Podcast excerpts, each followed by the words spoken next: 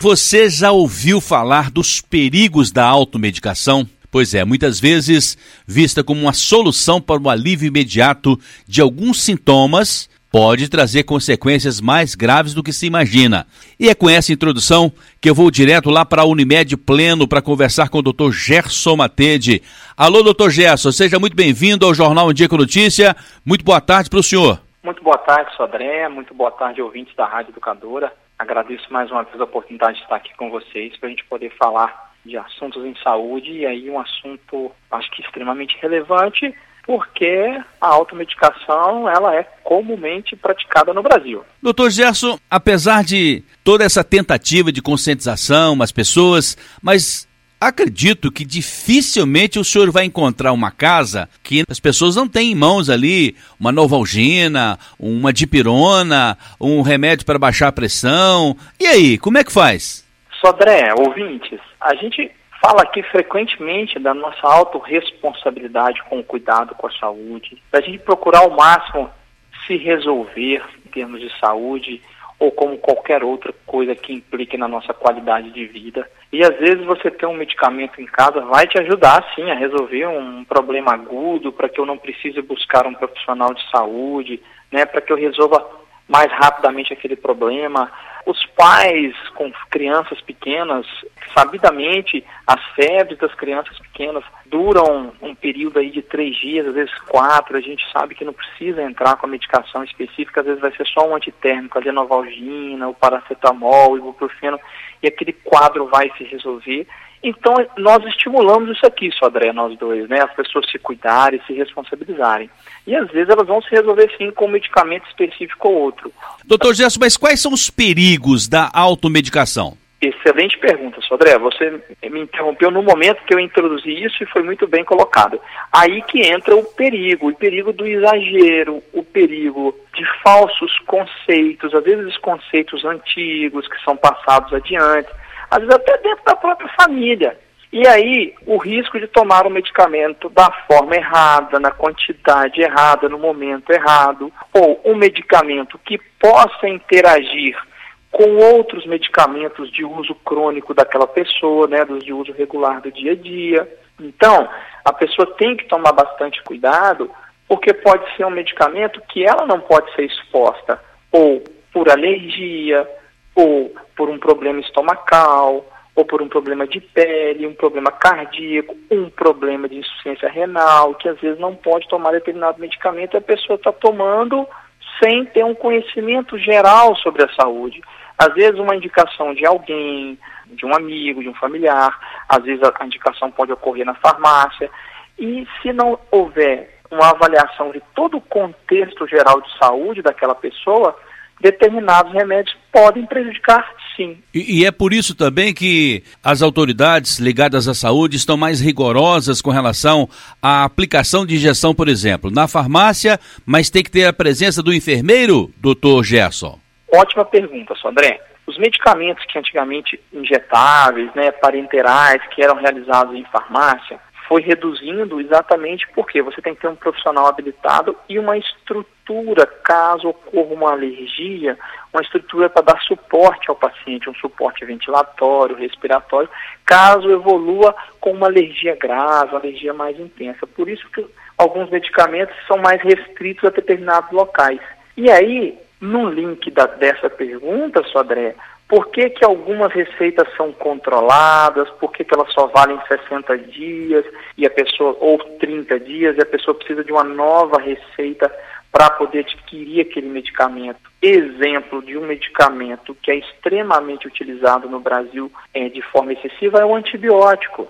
Por que, que ele é uma receita controlada, que ela é retida e eu não posso comprar novamente com a mesma receita? Então eu preciso de uma nova avaliação médica, de uma nova indicação adequada para realmente precisar ou não daquele antibiótico.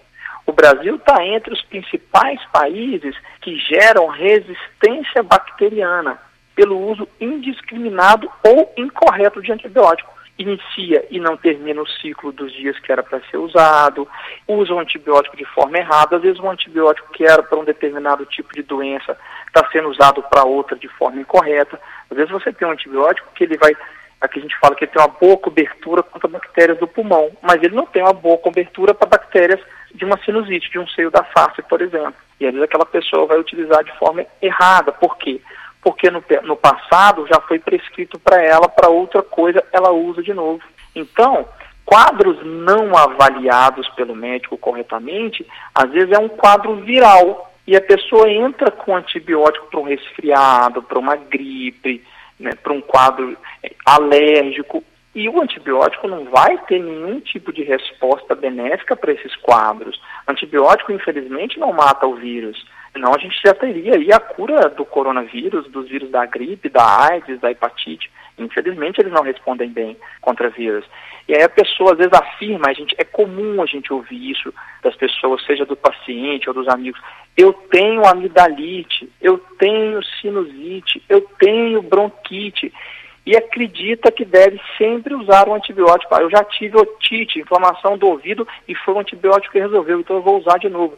E às vezes ela está com otite alérgica ou viral, que o antibiótico não vai fazer diferença, apenas vai gerar mais resistência bacteriana. Então, é um exemplo de medicamento de uso incorreto como automedicação. O antibiótico é um dos principais. Não é à toa que o Brasil está entre os países que mais gera resistência bacteriana e cada vez tem que ser inventados mais antibióticos. As bactérias ficam multiresistentes por esse erro da sociedade como um todo seja o médico que está prescrevendo antibiótico em excesso, seja o paciente que está tomando em excesso de forma irresponsável, seja a farmácia que está liberando sem a receita é, controlada. Então, todos nós somos responsáveis por vigiar isso. Buscando atender aí a solicitação dos nossos ouvintes e também tirar uma série de dúvidas que pode pintar no dia a dia e que elas aparecem mesmo, hoje eu estou conversando com o Dr. Gerson Matede, médico de família direto da Unimed Pleno, e o nosso assunto hoje aqui que ele está abordando é os perigos da automedicação. O doutor Gerson, hipoteticamente, as pessoas, o senhor acabou de falar aí praticamente a mesma coisa que eu vou perguntar aqui, mas nunca é demais. Hipoteticamente, as pessoas estão com uma inflamação, aí ele resolve a não ir ao médico. Não, meu vizinho tomou, foi ótimo para ele, e ele toma aquela medicação, um antibiótico, por exemplo. Ele toma um antibiótico, ele não sabe a dosagem certa. O médico sim saberia dizer, mas ele não sabe. E aí pode ser que ele tome apenas a metade do que deveria tomar. Isso pode criar uma resistência e futuramente aquele antibiótico não vai valer mais nada para aquele paciente, doutor Gerson? Exatamente, Sodré, muito bem colocado. Foi isso que eu quis dizer e espero que os ouvintes entendam. Foi bom você ter perguntado novamente. Se eu entro com antibiótico que era para usar sete dias e eu uso só três, eu posso apenas selecionar as bactérias mais resistentes. Eu mato as mais fracas se eu continuasse tomando antibiótico, eu conseguia eliminar as mais resistentes também. Mas aí eu paro, aquelas bactérias mais resistentes vão sobrando e na próxima vez que eu tiver infecção só vai ter as bactérias resistentes. Ou também o uso de um antibiótico que era para um sítio do corpo, para uma localização do corpo, eu estou usando para outra. E naquela localização o antibiótico não responde bem. Né? O exemplo da pneumonia e eu uso para sinusite. O remédio responde bem para a pele, mas não responde bem para a via urinária, para a infecção urinária. Então é importante ter uma indicação correta e não usar porque alguma pessoa usou e fez bem aquele medicamento. Às vezes, um, um, outro exemplo totalmente diferente, um antidepressivo tem uma boa resposta numa determinada pessoa e não vai ter em outra. E aí tem que ter um acompanhamento regular para ver se, qual que é o melhor antidepressivo para aquela pessoa, quanto tempo de resposta, o quanto aquela pessoa deve esperar antes de trocar para outro. Nos processos inflamatórios que você colocou, Sodré, ou infecciosos ou inflamatórios, é muito comum o uso dos anti-inflamatórios. Os anti-inflamatórios não esteroidais. Quais são os mais comuns? O diclofenaco, a nimesulida, o cetoprofeno, o meloxicam, e existem vários no mercado. E todos esses anti, é, anti-inflamatórios, eles sobrecarregam a função renal. Eles fazem um fechamento, uma vasoconstrição da artéria renal, e isso pode gerar lesões crônicas no filtro do rim, no local que faz a filtragem. Aí isso pode gerar insuficiência renal, às vezes de forma aguda, ou às vezes de forma crônica, só vai aparecer depois. Então, o uso frequente de anti-inflamatório é arriscado para os rins, inclusive nos hipertensos, nos diabéticos, nas pessoas que já têm outros fatores de risco para o rim, a gente evita ao máximo o anti-inflamatório. Após os 50 anos, 60 anos, e você vê, às vezes, são períodos da vida que a gente tem mais dores crônicas, então é comum usar mais medicamento para dor. Aí é comum usar um anti-inflamatório de forma incorreta. O anti-inflamatório prejudica o estômago, ele pode gerar gastrite, ele pode gerar úlcera por uso excessivo. Então está aí mais um exemplo de medicamento que a gente tem que tomar muito cuidado para usar. E quando a gente prescreve normalmente, para as dores osteomusculares, para as inflamações, para um quadro de inflamação de dente ou, ou de via aérea, a gente tenta usar de 3 a 5 dias e não passar muito disso para não sobrecarregar o organismo. Doutor Gerson, quem pratica a automedicação está sujeito também, doutor Gerson, à dependência, não é isso? Perfeito, Sodré. Um outro exemplo que eu queria citar hoje são os medicamentos, por exemplo, para ansiedade, medicamentos para insônia, medicamentos para a própria depressão, em que a pessoa toma o remédio para dormir, o mais comum, que as pessoas mais costumam usar, é o clonazepam, né, o famoso Rivotril. Tem vários, alprazolam, vários da área dos sedativos que as pessoas usam com muita frequência e era para um uso agudo. E isso causa dependência. Depois a pessoa tem dificuldade de tirar, são duas semanas usando, já causa dificuldade para tirar. O exemplo que a gente deu sobre a entrevista sobre o coração, a gente falou dos, dos, descongestionantes nasais que com três dias de uso causam dependência. Então é muito comum essas medicações serem mal indicadas.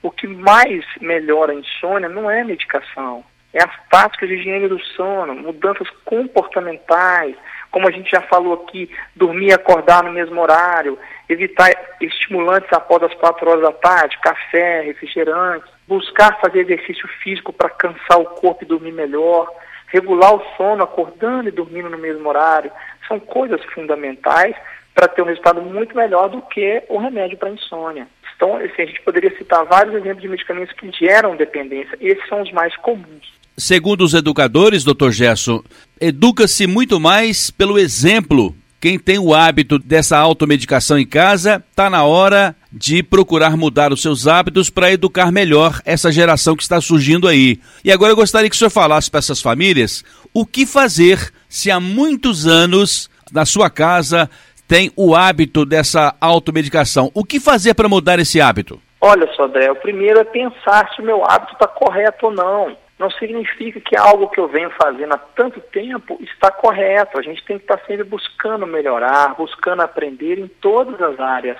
Daqui a 10 anos eu espero que nós, nós dois sejamos pessoas diferentes e não as pessoas atuais, visto que nós temos muito a aprender nesses próximos 10 anos. Então a gente tem que mudar conceitos, quebrar alguns conceitos antigos e evoluir em termos de conhecimento. A geração mais nova, a geração atual, a, a geração que está das crianças que a gente chama hoje da geração alfa, eles têm muito acesso à informação desde cedo. Então eles ajudam muito. A geração da década de 80, 90 ajudou os pais a terem consciência da importância do uso de cinto de segurança. Então hoje o uso de cinto de segurança, as pessoas não usam porque é obrigatório também. Elas usam porque elas já sabem que é seguro, virou um costume. Então a gente vai quebrando costumes e vão aprendendo que medicamentos devem ser bem orientados e não necessariamente aquilo que eu acreditava ser verdade está correto. E a gente vai mudando. Durante muitos anos, quando o omeprazol foi lançado, ele foi um enorme sucesso no controle da dispepsia, da gastrite, das úlceras. E aí a gente usou em excesso. Então, às vezes, porque o paciente usa cinco, seis medicamentos diferentes, acrescentava o omeprazol para proteger o estômago. E a gente percebeu que isso não tem benefício, que isso não deve ser utilizado, que diminui a absorção de ferro, de vitamina B12 e substâncias de vitaminas que são fundamentais para o organismo. Às vezes causa uma gastrite atrófica no paciente. A gente foi tirando, a gente vai mudando. Nós médicos também temos que ir aprendendo com a ciência, com as novas condutas. E para as pessoas e para as famílias, assim também deve ser. Então, ah, eu uso o omeprazol, o pantoprazol, o lanzoprazol, né, dessa classe, eu uso há 5 anos, há 10 anos, a maioria das vezes o uso é indicado no máximo até 3 meses. Vários casos era para ter usado 14 a 28 dias e estão usando há 8 meses. E na hora de tirar dá um efeito rebote, dá dificuldade para tirar. Então mudar conceitos, aprender coisas novas é sempre importante. Questionar o seu médico, eu preciso continuar tomando esse remédio? Esse remédio era para uso agudo ou para uso crônico? Ou para uso contínuo? E aí às vezes vai desmedicalizando deixando de usar por conta própria e também recebendo orientações adequadas. Sodré, cefaleia, dor de cabeça, está entre os principais motivos de usar medicamento. E os estudos mostram que usar medicação para dor de cabeça analgésico mais de quatro vezes por semana causa efeito rebote. Eu começo a ter dor de cabeça pelo uso excessivo da dipirona, pelo uso excessivo do paracetamol. Então, na verdade, o erro está na quantidade de remédio que eu estou tomando. Vai retirando os remédios, vai mudando a alimentação, melhora a dor de cabeça sem medicamento algum. É um exagero meu pensar, doutor Gerson, que uma automedicação em crianças pode matar o bebê com essa automedicação, doutor Gerson? Sodré, não é exagero não, isso pode ocorrer sim. Felizmente, isso não é muito comum. E é óbvio que quando os pais tentam medicar, eles tentam com a melhor das intenções, né, pensando ali na vida dos filhos, na melhoria da saúde. Mas isso pode ocorrer sim, uma medicação em dose elevada, em dose incorreta, ou uma alergia que pode aparecer, é raro, mas pode aparecer, um quadro mais importante de alergia respiratória que pode ser fatal. Então, sim, a gente tem sempre que pensar antes de dar medicamento para as crianças. É, às vezes, um medicamento que era muito usado em determinado período foi visto que ele causa outros problemas, outros efeitos, e ele está sendo retirado do mercado ou reduzido. Então, as pessoas têm que tomar cuidado com conceitos que elas tinham anteriores e que podem ter mudado. Então, evitar. Hoje em dia, a gente sabe que o uso de, de polivitamínico em excesso não, não reduz doença, igual se acreditava na década de 80, 90. Reduz quando a pessoa tem insuficiência de determinada vitamina. Então, eu vou repor aquela vitamina específica e não simplesmente tomar um polivitamínico aleatoriamente em grande quantidade com muita frequência. Isso também não gera muito benefício. Remédios para emagrecimento, Sodré, é outra coisa muito comum. Então eu utilizo um medicamento por um período de dois, três meses que diminui a minha fome, meu apetite. Eu perco muito peso num intervalo curto de tempo, o meu corpo vai entender aquilo muito mais como um adoecimento, como mais, muito mais como uma privação do que como algo saudável. Então há uma tendência que na hora que eu tire o remédio, o corpo produz hormônios da fome, hormônios que armazenam é, uma quantidade maior de gordura, eu perco 10 quilos e depois eu vou ganhar 12, 13, 14, o famoso efeito rebote. Então a gente sabe que o que realmente reduz peso é mudança de hábito de vida para o resto da vida. Não ah. adianta fazer dieta milagrosa, uso de remédio milagroso por um período curto e depois voltar ao que era antes. Eu vou voltar ao peso que eu era antes, eu voltei à minha rotina anterior. A automedicação é uma atitude irresponsável que nem comprar óculos no camelô. O meu amigo comprou, deu certo, tá lendo que é uma beleza. Eu vou comprar também. É muita falta de responsabilidade, não é, doutor Gerson? Ah, obviamente, né, Sandrinha? Quando você vai ao oftalmologista, ele faz toda uma avaliação completa, né, que a gente chama ali da, da optometria, da sua capacidade de visão, vai avaliar o fundo de olho, às vezes vai avaliar a pressão ocular, uma série de coisas para que se enquadre uma correção com lente dentro do adequado. Então, às vezes, o grau do Sodré é diferente do grau do Gerson. Então, eu não posso usar o, o, óculos do Sodré com muita facilidade ou a qualquer momento, mesmo que seja um óculos de qualidade. Imagina um óculos que a gente não sabe a procedência, que a gente não sabe a qualidade do que foi feito, se aquele grau da lente está correto.